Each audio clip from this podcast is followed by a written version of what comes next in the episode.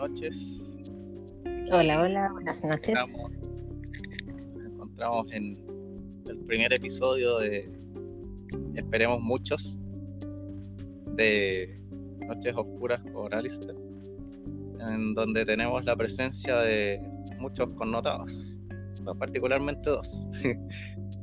con nosotros en este momento se encuentra la señorita Miko, una conocedora de la cultura asiática, muchos datos y curiosidades pertenecientes a estas interesantes culturas, así que le doy una bienvenida a ella a este programa. Muy buenas noches, señorita Miko, ¿cómo está usted? Muchas gracias, un placer, un honor compartir con usted, Mr. Alistair y espero poder contribuir a esta conversación que hoy nos reúne el terror japonés.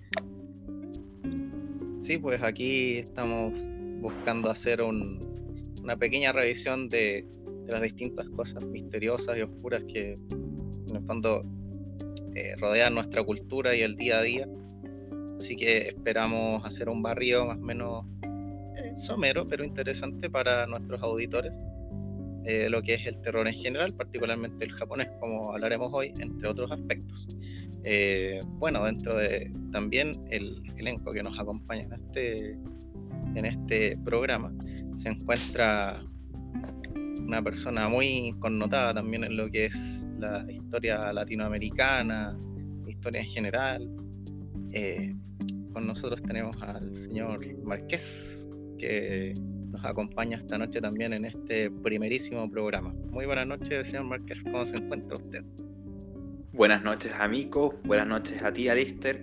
Eh, muchas gracias por la invitación y siempre es un privilegio hablar sobre o, complementar desde lo que uno sabe a temas de índole general. Así que estoy muy agradecido por tu invitación y un gusto compartir tanto contigo, Alister, que con Mico.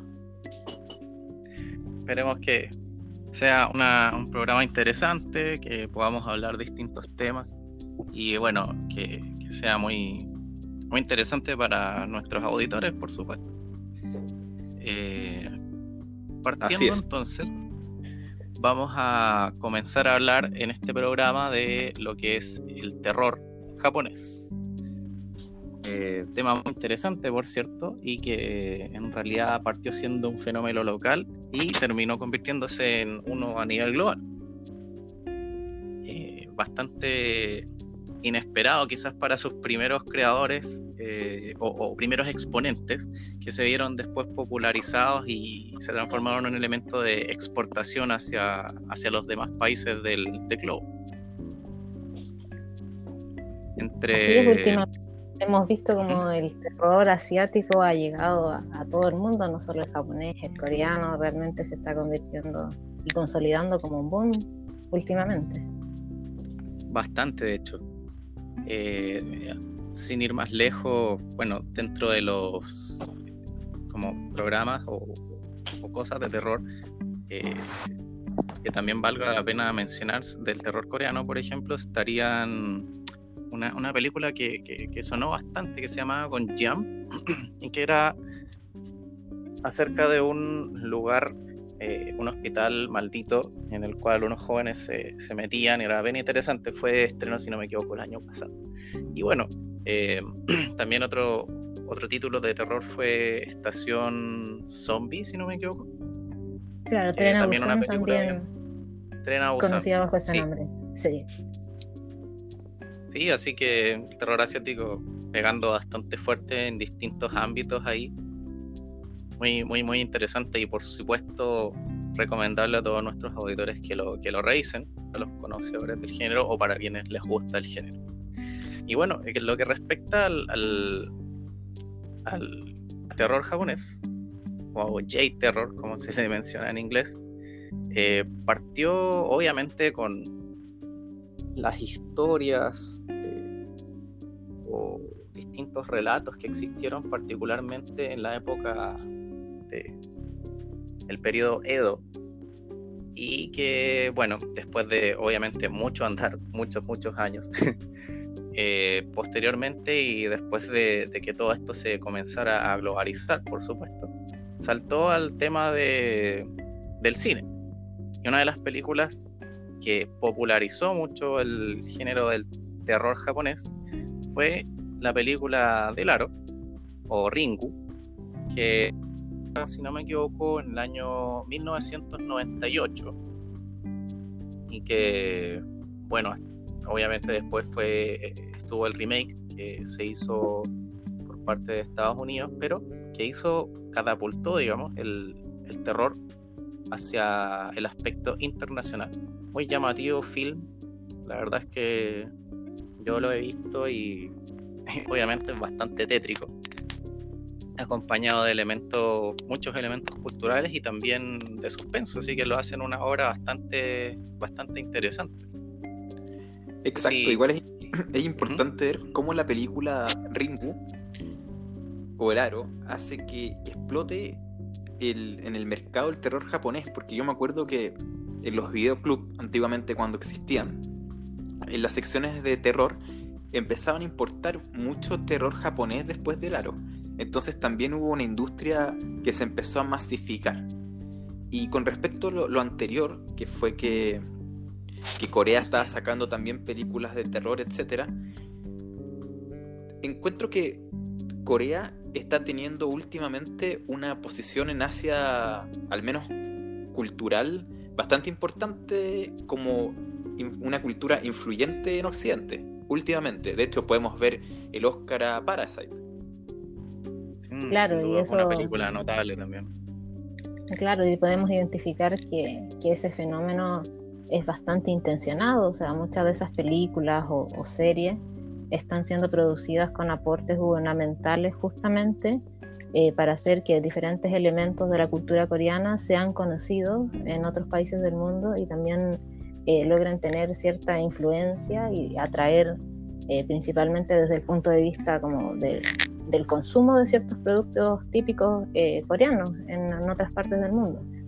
O sea, no es como un fenómeno eh, que se haya dado tan naturalmente. Como casual, claro, no es tan casual, sino que, claro, es abiertamente intencionado eh, ese nivel de influencia cultural que quiere dar Corea sobre otros países. Bastante interesante esa observación, de hecho, porque también, bueno, el terror japonés se caracteriza, si bien digamos, como algo bastante, si no sumamente cultural, eh, muchos de estos productos, eh, como son las eh, aquellos que se exportan, ya sean culturales, etcétera, tienen como esa intención de difundir la cultura, ya sea directa o indirectamente. Pero claro, en el caso de Corea, como bien nos, nos habla nuestros acompañantes, son eh, fomentados por los distintos estados para dar a conocer la cultura y cristalizarlo en el inconsciente y, por qué no también en el consciente internacional. Fenómeno bastante interesante y que podría dar también como mucho para hablar de, cómo los productos culturales van colonizando, digamos, el, los distintos aspectos de nuestra sociedad. Exacto. No sé si es que me da la impresión a mí que Corea en, este momento está viviendo un momento muy rico en, bueno, en traspasar su cultura a las distintas partes del mundo. Y la película Parasite como que rompe un poco el esquema de, de dar como una imagen feliz de un país, entre comillas, feliz, que, que es lo que se se empezaba a promover generalmente o, cada cultura muestra lo mejor de sí para el resto del mundo. Y la película Parasite, como también podemos ver en el filósofo eh, Byung-Chul Han, son bastante críticos con la misma cultura coreana. O sea, es una crítica desde dentro que al final se ha masificado y ha sido igualmente recepcionado en todo el mundo. Claro, pero al final igual logra su objetivo que es dar que hablar sobre Corea. O sea, claro, hay una imagen como idealizada quizás de Corea como un país ya avanzado, con mucha tecnología, eh, con alto nivel de cultura, acceso a los bienes, qué sé yo, pero ahí rompe un poco eh, ese mito y te muestra que también hay desigualdad dentro de la sociedad. O sea, es como súper terrible esta diferencia entre los empleados y, los patrones de esta casa, pero a su vez igual eh, te sigue metiendo como por debajo toda esta promoción de productos típicos, de comidas. De hecho, han salido muchos artículos sobre la arquitectura japonesa, eh, sobre, no sé, automóviles y un montón de cosas que al final igual cumplen como ese objetivo eh, inicial, que es como generar una influencia en, los otros países y también eh, lograr como ese objetivo económico. Y es como a, través de, de estos, digamos, elementos que nos entregan las distintas películas nos hablan un poco de, la sociedad en que se desarrollan, ¿no? Y por eso también los hacen productos tan, tan interesantes como para otras latitudes. Y también para sus vecinos, diría yo.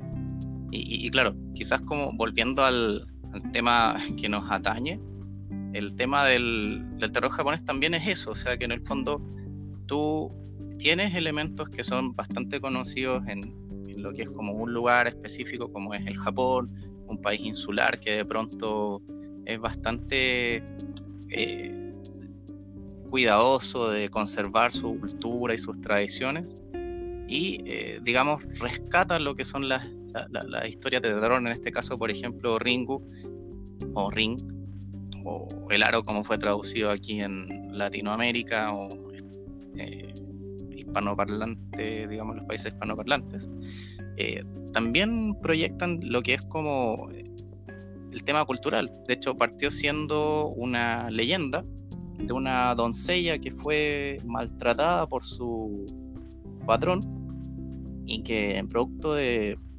vejámenes y, y violencia hacia su persona terminó lanzándose a un pozo, en el cual ella terminó penando y siendo un ánima, la cual buscaba como visualizar la violencia que ella sufrió día a día. Entonces, tienes ese trasfondo cultural que empapa toda esta creación cinematográfica y luego es tomada y llevada, digamos, a, los distintos países y triunfa, eh, ya sea por su simpleza o también por su valor cultural, dado que te habla también de un aspecto eh, societal, ¿no? Que era como, como el periodo, el periodo Edo, en donde las personas estaban en, relaciones jerárquicas bastante marcadas y muy marcadas muchas veces por la violencia. Entonces, efectivamente, o sea, podemos ver tanto en Parasite y su creación, que de hecho fue una película excelente, yo la recomiendo 100%, así como también en, en El Aro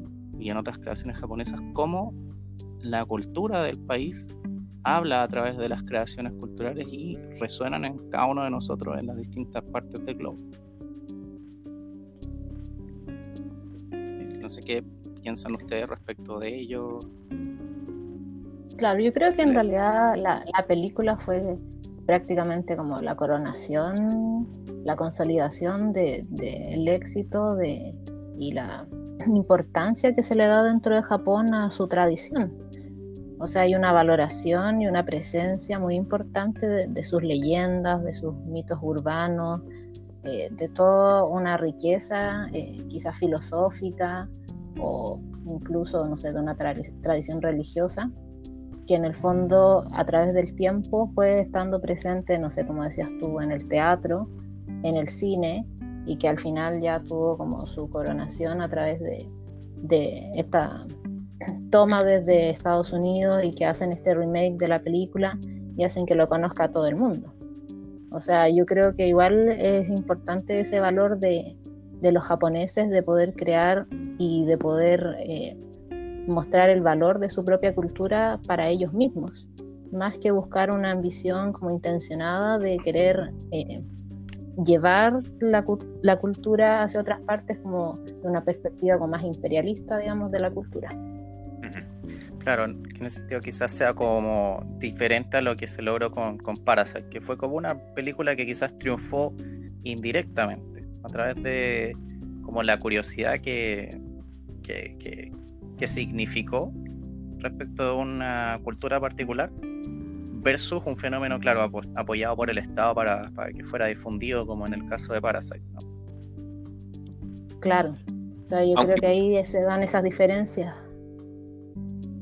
Aunque igualmente encuentro súper meritorio que son países culturalmente periféricos y que se hayan dado a conocer, ya sea con el cine o con series, hacia otras partes del mundo. O sea, nunca igual vamos a poder comparar Parasite con alguna producción de Hollywood o alguna producción coreana o japonesa o china con alguna producción de Hollywood.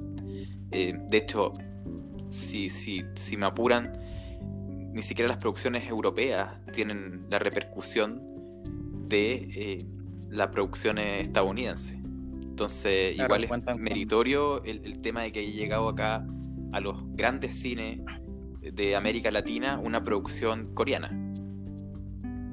Sin duda, sin duda, ¿no? Y claro, que llegue de la mano por sí sola, porque, claro, en el caso de Ringu, eh, digamos, tuvo que ser eh, popularizada un poco después por lo que fue el remake de.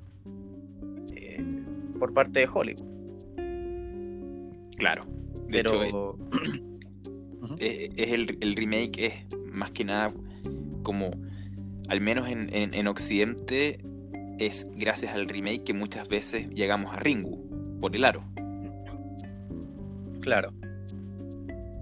Eh, no obstante, igual es totalmente interesante como fenómeno en torno a la popularización del terror japonés, digamos, cómo esta obra catapultó lo que es como el género a nivel internacional. De hecho, sentó presente para otras obras, como después pudo ser, digamos, lo que es eh, The Grudge o El Grito, entre, entre otras obras bastante destacadas del terror japonés que siempre se caracterizan por, por lo que es el terror psicológico y el suspenso. y, y, una trama bastante asimilable. Yo creo que eso también le da como el éxito a nivel como de, espectador, ¿no? Que de repente uno como espectador busca una trama que uno pueda seguir sin tener que eh, darle tanta vuelta, que sea más fácil de, de, recepcionar y, digamos, asimilar al momento de escuchar las distintas historias. Claro, de todas maneras yo creo que como decías tú, el aro sentó precedente y permitió, digamos, este remake eh, acercar al público directamente hacia otras películas japonesas sin la necesidad, claro, como de este intermediario de que se adaptara a la historia. Entonces, en ese sentido, claro, los 90 y los 2000 eh, se pueden considerar como el boom de, este terror japonés. Eh, entonces, igual es, grande el aporte que hace la película del Aro como para difundir otras películas quizás un poco más puras en ese sentido como de, la tradición del terror japonés. y lo otro de la mano con... ¿Mm? Lo otro es que el, tema del terror japonés, de que sea psicológico, derriba el mito también de grandes presupuestos de millones de dólares, porque es un cine que se basa totalmente en la psicología. Por ende, podemos tener no un presupuesto brutal, no actores mega conocidos, para que sean papeles que cautiven al mundo. Y eso también es súper meritorio.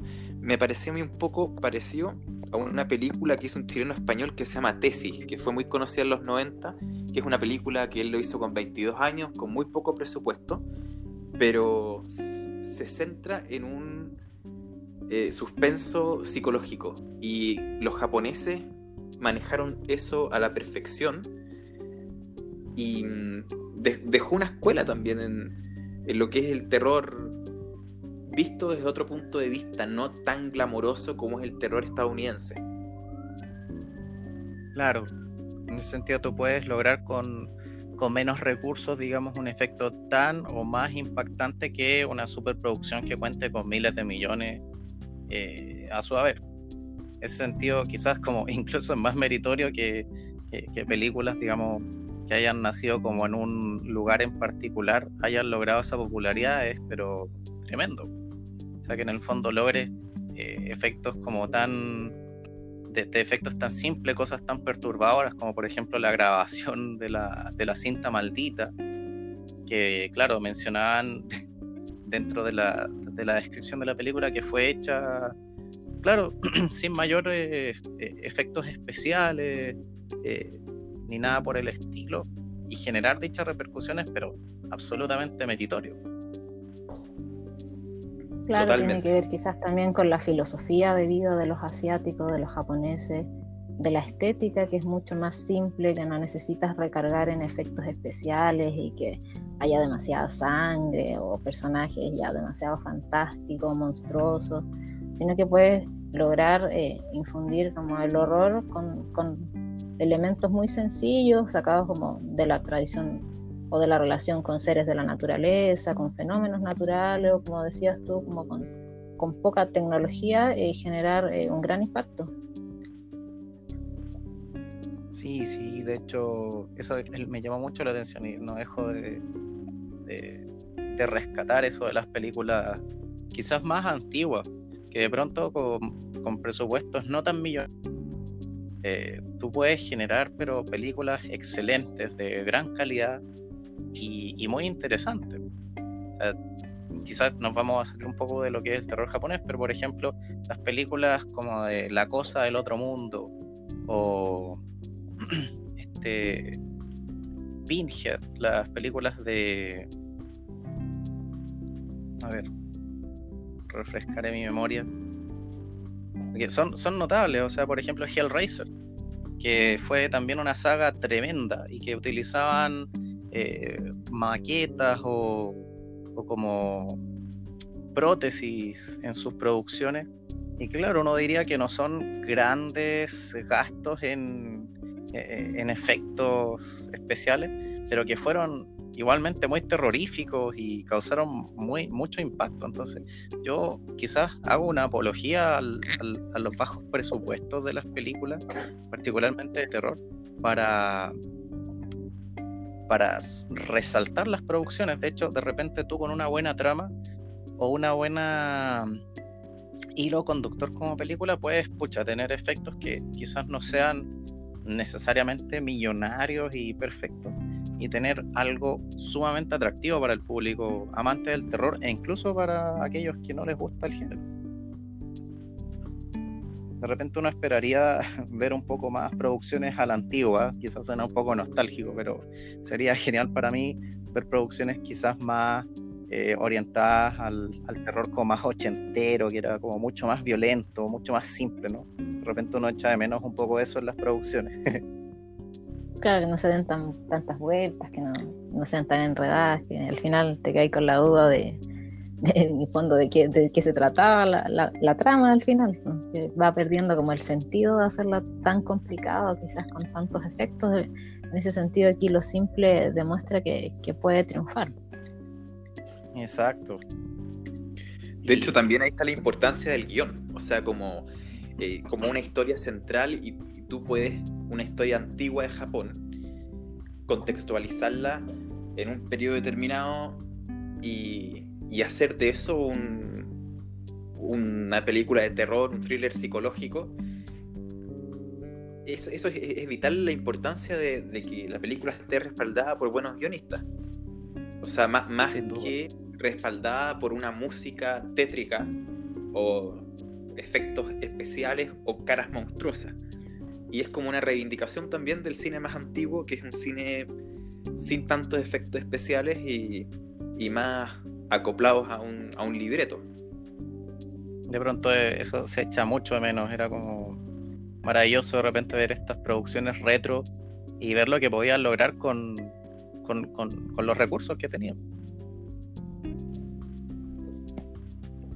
Exacto. Y, en ese sentido quizás también, sí, destacar eh, dentro del, de lo que era el terror japonés, este esta serie bastante interesante que se llama Yamichibai y que también rescata estos efectos más bien rudimentarios que utilizaban para contar historias, eh, los cuentacuentos de también del periodo de Edo, un periodo bastante cultural y lleno de, elementos como decisivos en lo que era la, la cultura japonesa el día de hoy de hecho, esta serie, Yamichibai, cuenta con siete temporadas.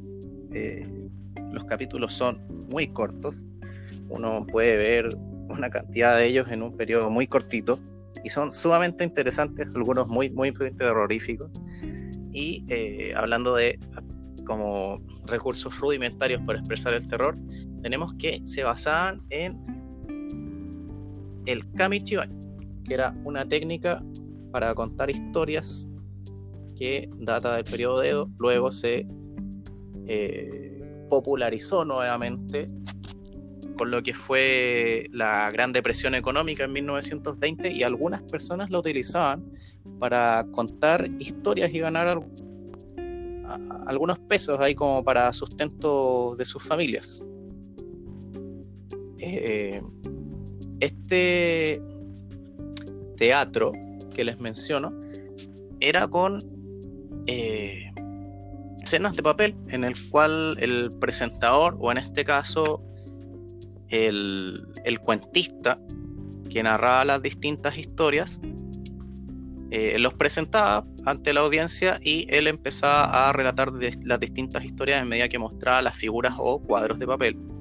Entonces, también te, menciona un poco la calidad de, la experiencia o la calidad de lo que tú puedes entregar con de repente recursos bastante limitados, pero explotando lo que es la imaginación, la creatividad.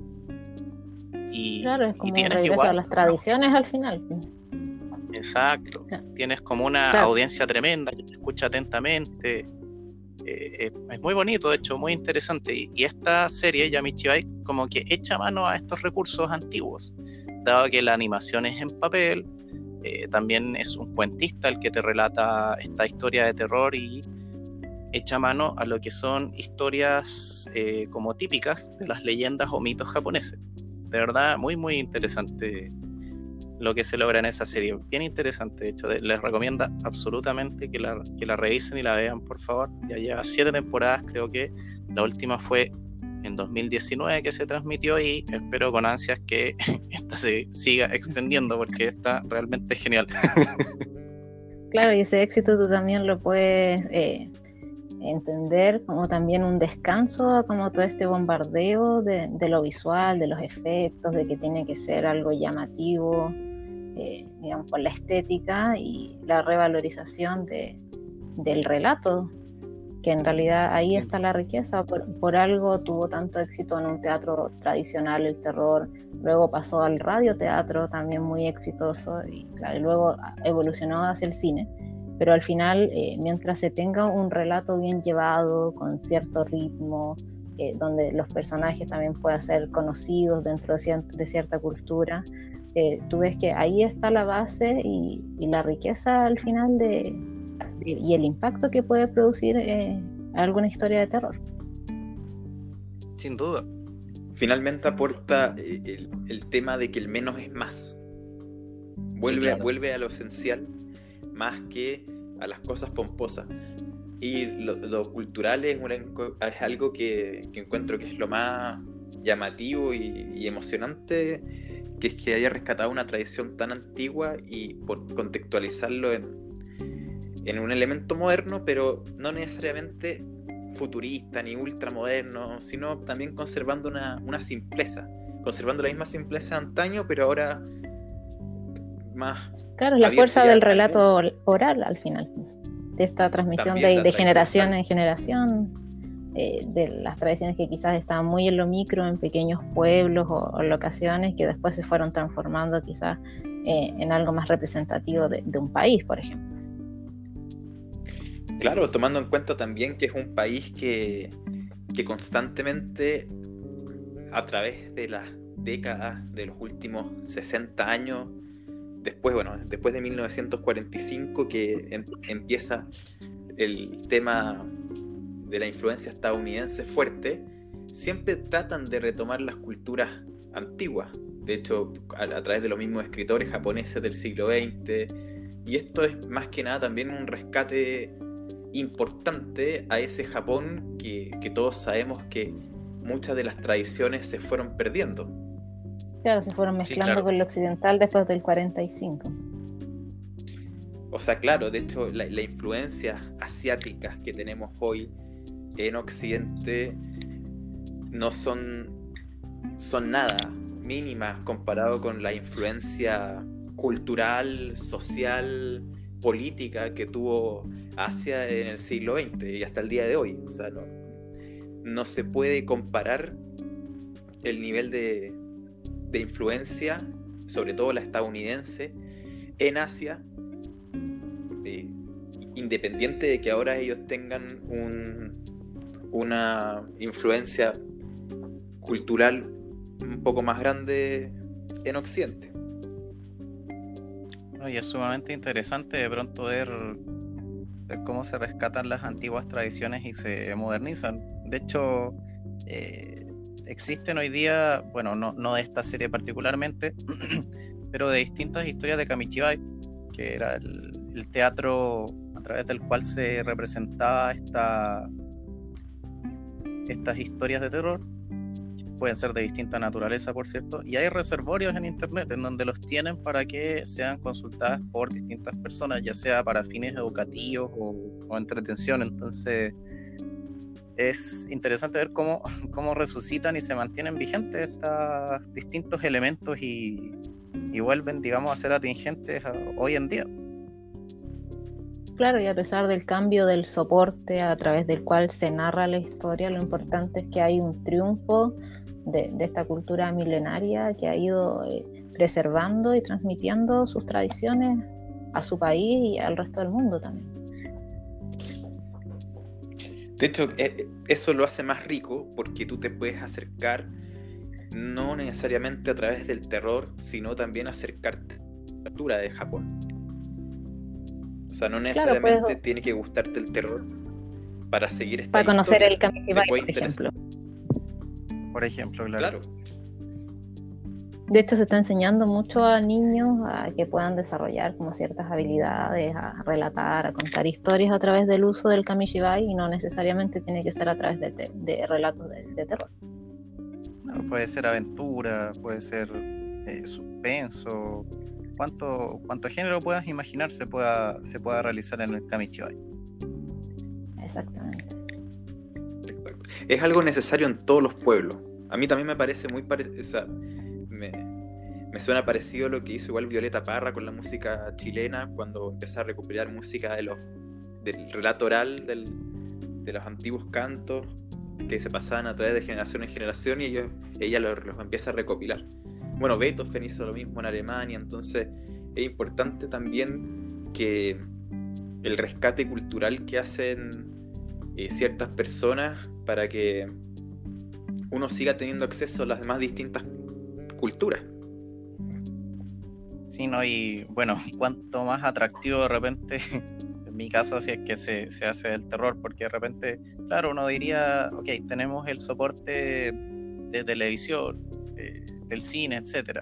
Obviamente tenemos el del libro, pero cuánto mejor si se realiza de otra forma. Por ejemplo, quizás hacer un rescate de, del radioteatro, lo que de repente hoy día podemos ver en YouTube a través de los distintos youtubers que se dedican a, los relatos de terror, eh, los mismos podcasts que se hacen de relatos de terror o programas en torno a ello. Eh, es muy importante rescatar esas distintas tradiciones que se, que se han hecho a lo largo del tiempo y, y bueno, popularizarlas, ¿no? Para que las personas puedan tener acceso a ellas y puedan volver a, reencantarse, sobre todo en estos tiempos que, de pronto estamos más eh, eh, como recluidos a la casa y tenemos que recurrir a, digamos, distintos recursos más que estén a la mano, ya sea como redes sociales o, internet, para poder hacer, digamos, de nuestras tardes o noches más interesantes.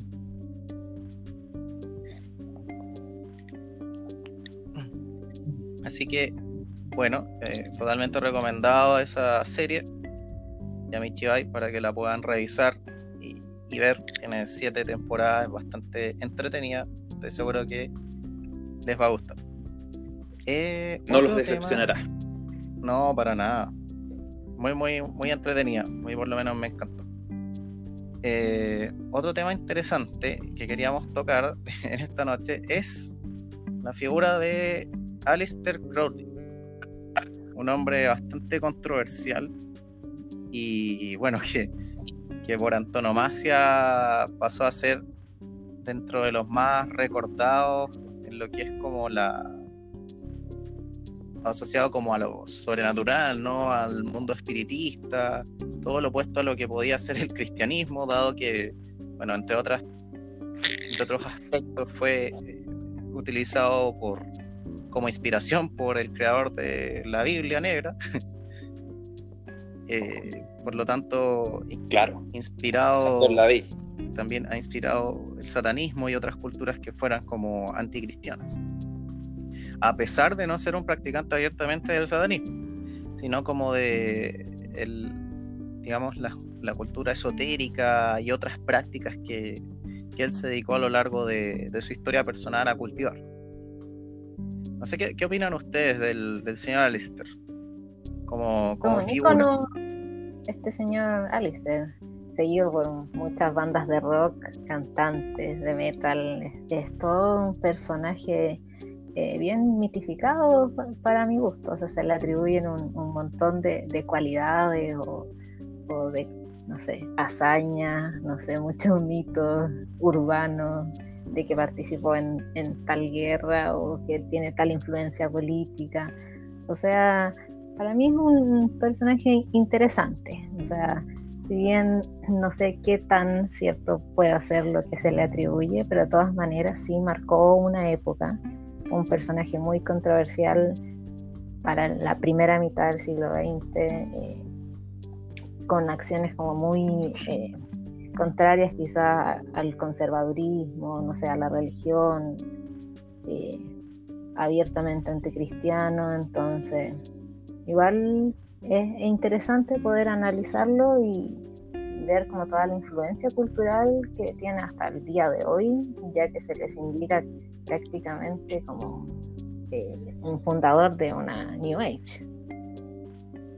Sí, de hecho, Claro, yo me sumo a tus palabras. El, hecho de que sea un personaje rescatado, sobre todo en los años 60, por diversas. Por, las más diversas contraculturas, ya sea del rock o de algunos hippies, o el esoterismo, el ocultismo, o el anticristianismo, etc. Nos da un personaje bastante interesante que realmente poco podemos comprobar de las cosas que él en vida hizo.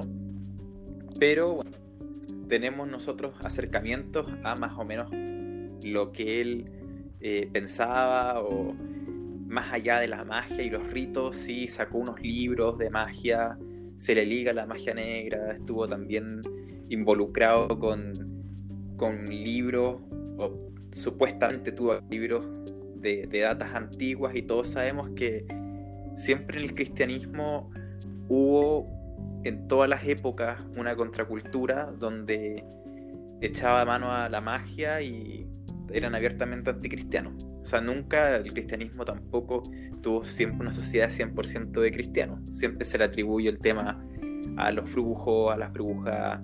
Eh, siempre hubo un lado oculto que no compartían los mismos ritos que eran del establishment, que podrían ser los, los que eran cristianos. Sí, de hecho, dentro de, la, de las actividades que, que pudo realizar, digamos, Alistair dentro de su vida, está la creación de dos libros. Bueno, destacados, porque a, lo largo de su vida eh, escribió a lo largo de 80 horas entre, magia, eh, poesía, entre otros aspectos, ficción también escribió, está la magia en teoría y práctica y el libro de la ley. Este último en particular hablaba de una filosofía que, el hombre buscaba eh, promover y también vivir a lo largo de, de, las cosas que él realizaba creo que es el telematismo. Si no me claro, como, como sistema filosófico más que religioso. Exacto, y que tenía que ver con el hecho de hacer libremente, o sea que en el fondo hágase su voluntad. El telema, voluntad en griego. Y eh, habla un poco de esto, o sea que en el fondo era una contracultura que él buscaba imponer a través de realizar lo que tú quisieras o lo que tú sintieras dentro de, lo que fuera tu vida y vivir en torno a ello. O sea, sin duda que renegando de la cultura imperante, eh, obviamente quizás de la misma religión, de los preceptos que en el fondo también buscan regular la vida y las normas sociales. Entonces, de repente, es como bien eh, relevante que de pronto desde distintos aspectos de la sociedad lo reconozcan como una persona un poco contracultural, quizás un poco antisistémica, dado que pregonó una vida que tiempo era bastante eh, chocante o contestatario respecto del establishment imperante.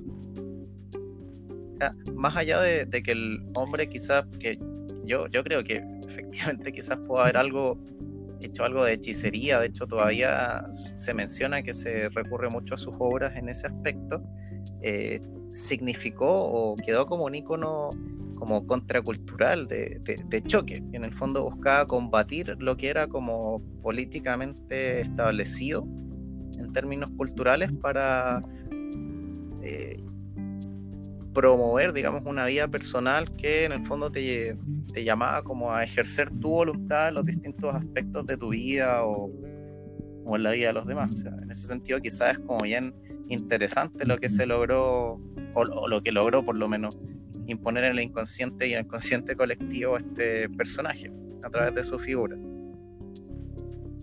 Claro, como figura pública, probablemente ese sea uno de sus mayores valores, eh, la fuerza transgresora y la libertad con la cual él logró vivir y fondo como invitar a los demás que también podían hacerlo, no sé, una vida sexual más libre, fue como uno de los pocos que habló quizás de bisexualidad, eh, que realizó, no sé, rituales de magia negra, como muchas le, le atribuyen, eh, no sé, que usaba drogas, entonces todos esos elementos quizás produjeron un choque muy eh, fuerte para la, la, sociedad de la época y quizás por eso se le atribuyeron como ciertas acusaciones como de anticristo, personaje satánico, en realidad igual en ese aspecto sí es, interesante ver como eh, todo el impacto que, generó en la sociedad de la época y bueno, hasta, hasta ahora que sirve de inspiración para muchos.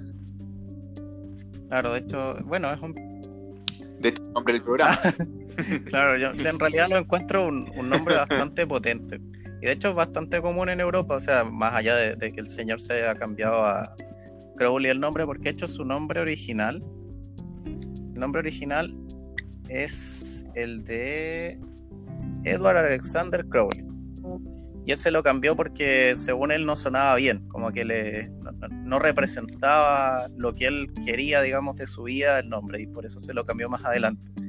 Pero claro, yo, digamos, eh, digamos, eh, destaco ese nombre por, digamos, claro, porque es bastante interesante, ¿no? Tiene como bastante fuerza detrás más allá de, este personaje, digamos, que es bastante controversial y, recordable, eh, como que tiene bastante mística detrás.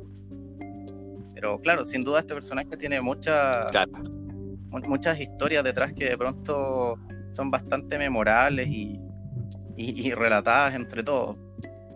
Entre anecdóticas y míticas. Claro, sin duda. Todo, todo personaje, digamos, tiene su, su, aspecto de realidad y también de ficción, y todo como que se entreteje de repente cuando son como tan célebres a lo largo de la historia. O sea, igual estábamos hablando de una cultura japonesa que vieja, viejos mitos los, los hacía presente en su novela o en su terror. Y también el Crowley podría ser un mito de la sociedad occidental moderno, del siglo Una persona controversial. Y... Que con el tiempo se ha ido controversial, que se ha ido como reivindicando por ciertas contraculturas en el tiempo y también, como dice Miko, empezar toda esta nube de, de, cosas alrededor, de, de, esta aura que trae mala suerte, por un lado, después por cosas que, no tampoco podemos comprobar, con guerras, con lazos con personas conocidas, el tema también de, de sacrificios o magias, que cada vez se va sumando más, más, más, y al final termina siendo un ícono contracultural o un mito más que una persona, o sea, el ser humano dejó de existir, claro, que algo pasa a segundo plano. mito. Claro, totalmente. Más allá de, la, de, las obras o digamos lo que se le atribuye. Es bien interesante ese fenómeno también, como cómo se despersonaliza un nombre de pronto y se le atribuye más como a los logros que a, otro, que otros elementos. Claro. O sea, como el, también el, el, ya ser parte de, una contracultura sin quererlo. Claro. Ser un, ser un ícono detrás, como una bandera de lucha detrás de, de ciertos movimientos o, corrientes. Oye, y, respecto a esta maldición que, rondaba la, casa que él tenía eh, a las orillas del lago Ness, ¿tú te acuerdas de lo, que había ocurrido esto de, este famoso cantante? O sea, esta, banda, ¿verdad? Claro, la banda es Led Zeppelin y el guitarrista Jimmy Page que él estaba muy metido en todo lo que es el esoterismo, en todos los símbolos. De hecho, el cuarto disco Led Zeppelin, eh, su, su nombre, el 4 está representado en cuatro símbolos, entonces estaba muy metido en lo que eran los simbolismos, el esoterismo, etc. Y era un seguidor, el guitarrista eh, de Aleister Crowley. Él ya era bastante conocido y cuando tuvo más plata se compró la mansión y ahí él hacía fiesta, etcétera, y bueno, dicen que esa mansión está bastante cargada por la gente que, que acudía a la mansión. Y ahí lamentablemente pasó un hecho fatídico que en una borrachera así como Jimi Hendrix o Bon Scott de ACDC, muere el, baterista de, de, Led Zeppelin. Que si bien no podemos a lo mejor encontrar una relación directa con, con esta maldición de la casa de Crowley, sí es un presente ya que deja la misma figura de Crowley bastante mal, o sea, como bastante oscuro que, que él ya con este mote de... Como hechicero negro, claro. Muchas veces hechicero negro, etcétera, más encima que su casa, después alguien tan conocido como el baterista Led Zeppelin muera ahí, porque tampoco, tampoco es la muerte de cualquier persona, es uno de los bateristas más influyentes del rock y Led Zeppelin es una de las grandes grandes bandas de, todos los tiempos del rock. Entonces empieza el mito. Después Robert Plant tuvo problemas con, su hijo, me parece que muere el hijo. Eh, empezó a haber una serie de cosas que, lamentablemente coinciden con, el fanatismo que tenía el guitarrista Jimmy Page con, con la figura de Lester Crowley. Y también empieza el mito de Crowley a, a tomar más revuelo ahí. Más grande y más. A tomar más revuelo, a hacer una. a abarcar más cualidades más negativas que, positivas. Y también está el tema de. Bueno, si Osborne, que en el primer disco solista, él le tiene un tema que se llama Mr. Crowley, que también fue muy famoso en el mundo del rock y, y del heavy metal. Muy, y muy buena canción, por cierto. Como que. muy buena canción, por cierto. Y hace que, que el personaje siga vigente. O sea, que siempre. Yo no sé si ahora realmente 2021 esté tan vigente como en el siglo XX, pero sí. Ha, ha, sido como eclipsado por otras figuras más contemporáneas en lo que respecta como a, a nuevas formas de vivir o, o de llevar a cabo vivir. Exacto, es que como, como, como dice Miko, son como cosas muy de la New Age. Sí, de todas maneras. Y ahora realmente no sé Justamente inspiró a esta generación como de los 60, que venía como con toda esta onda de cambio, más espiritual, de querer ir en contra de toda la cultura precedente Entonces yo creo que principalmente como que el siglo XX, la, mitad del siglo XX fue su momento y ahora, claro, quizás se ha ido utilizando, tergiversando, que no sabemos bien cuáles serían sus verdaderos postulados, pero de todas maneras se mantiene como... Como una persona recordada, como dentro de los notables. sí, todo. claro, es que, es que podemos encontrar que hay como distintas postas en lo que es como el, esoterismo o la metafísica. Por ejemplo, en el siglo XIX está muy de moda el, espiritismo, y el espiritismo igual estuvo de la mano un tiempo con la psicología, la parapsicología, etcétera, la gente que doblaba cucharas con las manos. Después viene la primera, como la primera mirada a Asia, idealizar ese mundo eh, asiático o indio. Y después pasamos al tema ufológico, también estaba la New Age, Crowley. Y ahora, ahora yo encuentro que están a la baja, así, eh, esta... esta no, sé si a la baja, pero sí no han tenido una claro, no tenía una repercusión tan grande como programas masivos hablando ni de ovnis, ni de espiritismo, ni de fantasmas, claro, como que la, agenda se lo ha tomado, digamos, otros temas más contingentes, como es el cambio climático, eh, eh, temas de crisis política. Sin duda que, existen lugares y espacios también donde, donde estas materias siempre son abordadas, pero claro, a nivel global quizás nuevos íconos se han tomado o han tomado la bandera de movimientos de, de, crear una nueva sociedad, una sociedad mejor o, distinta por último. Sí, exacto. No, la verdad, bueno, por lo menos queda, queda establecido en este programa que, que será un hombre que por lo menos eh, siempre no, dejará sin aludir a nadie, digamos, con, su memoria. Y la vamos a mantener presente Sí, totalmente. Así es. Esperemos que las personas de Led Zeppelin hayan abandonado esa casa, bueno, después de todas las cosas que pasaron ahí también. Sí. No, de todas maneras, esa maldición de Led Zeppelin atribuírsela a él fue, en cosas medias misteriosas ahí ocurriendo. Exactamente.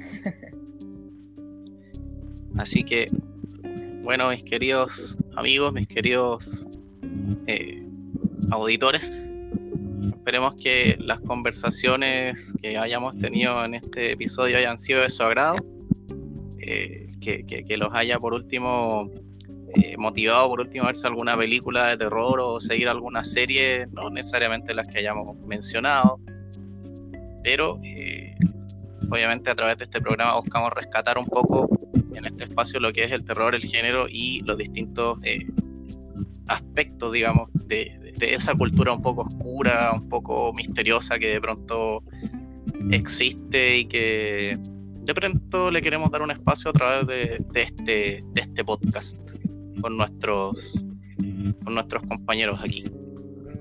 Sí, de todas maneras. Así pues, Alistair. Así que ha sido un gusto y han sido eh, una conversación bastante interesante con, con bastante temática. Así que un gusto, Alistair. Y también a mí. Un gusto igualmente.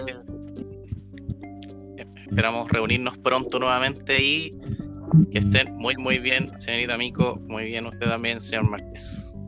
Hasta la próxima y los saluda su amigo Alister y que tengan una excelente noche, día o madrugada o la hora que sea por allá. Nos vemos, señor Alister. Muy buenas noches. Nos vemos. Buenas noches. Muy buenas noches.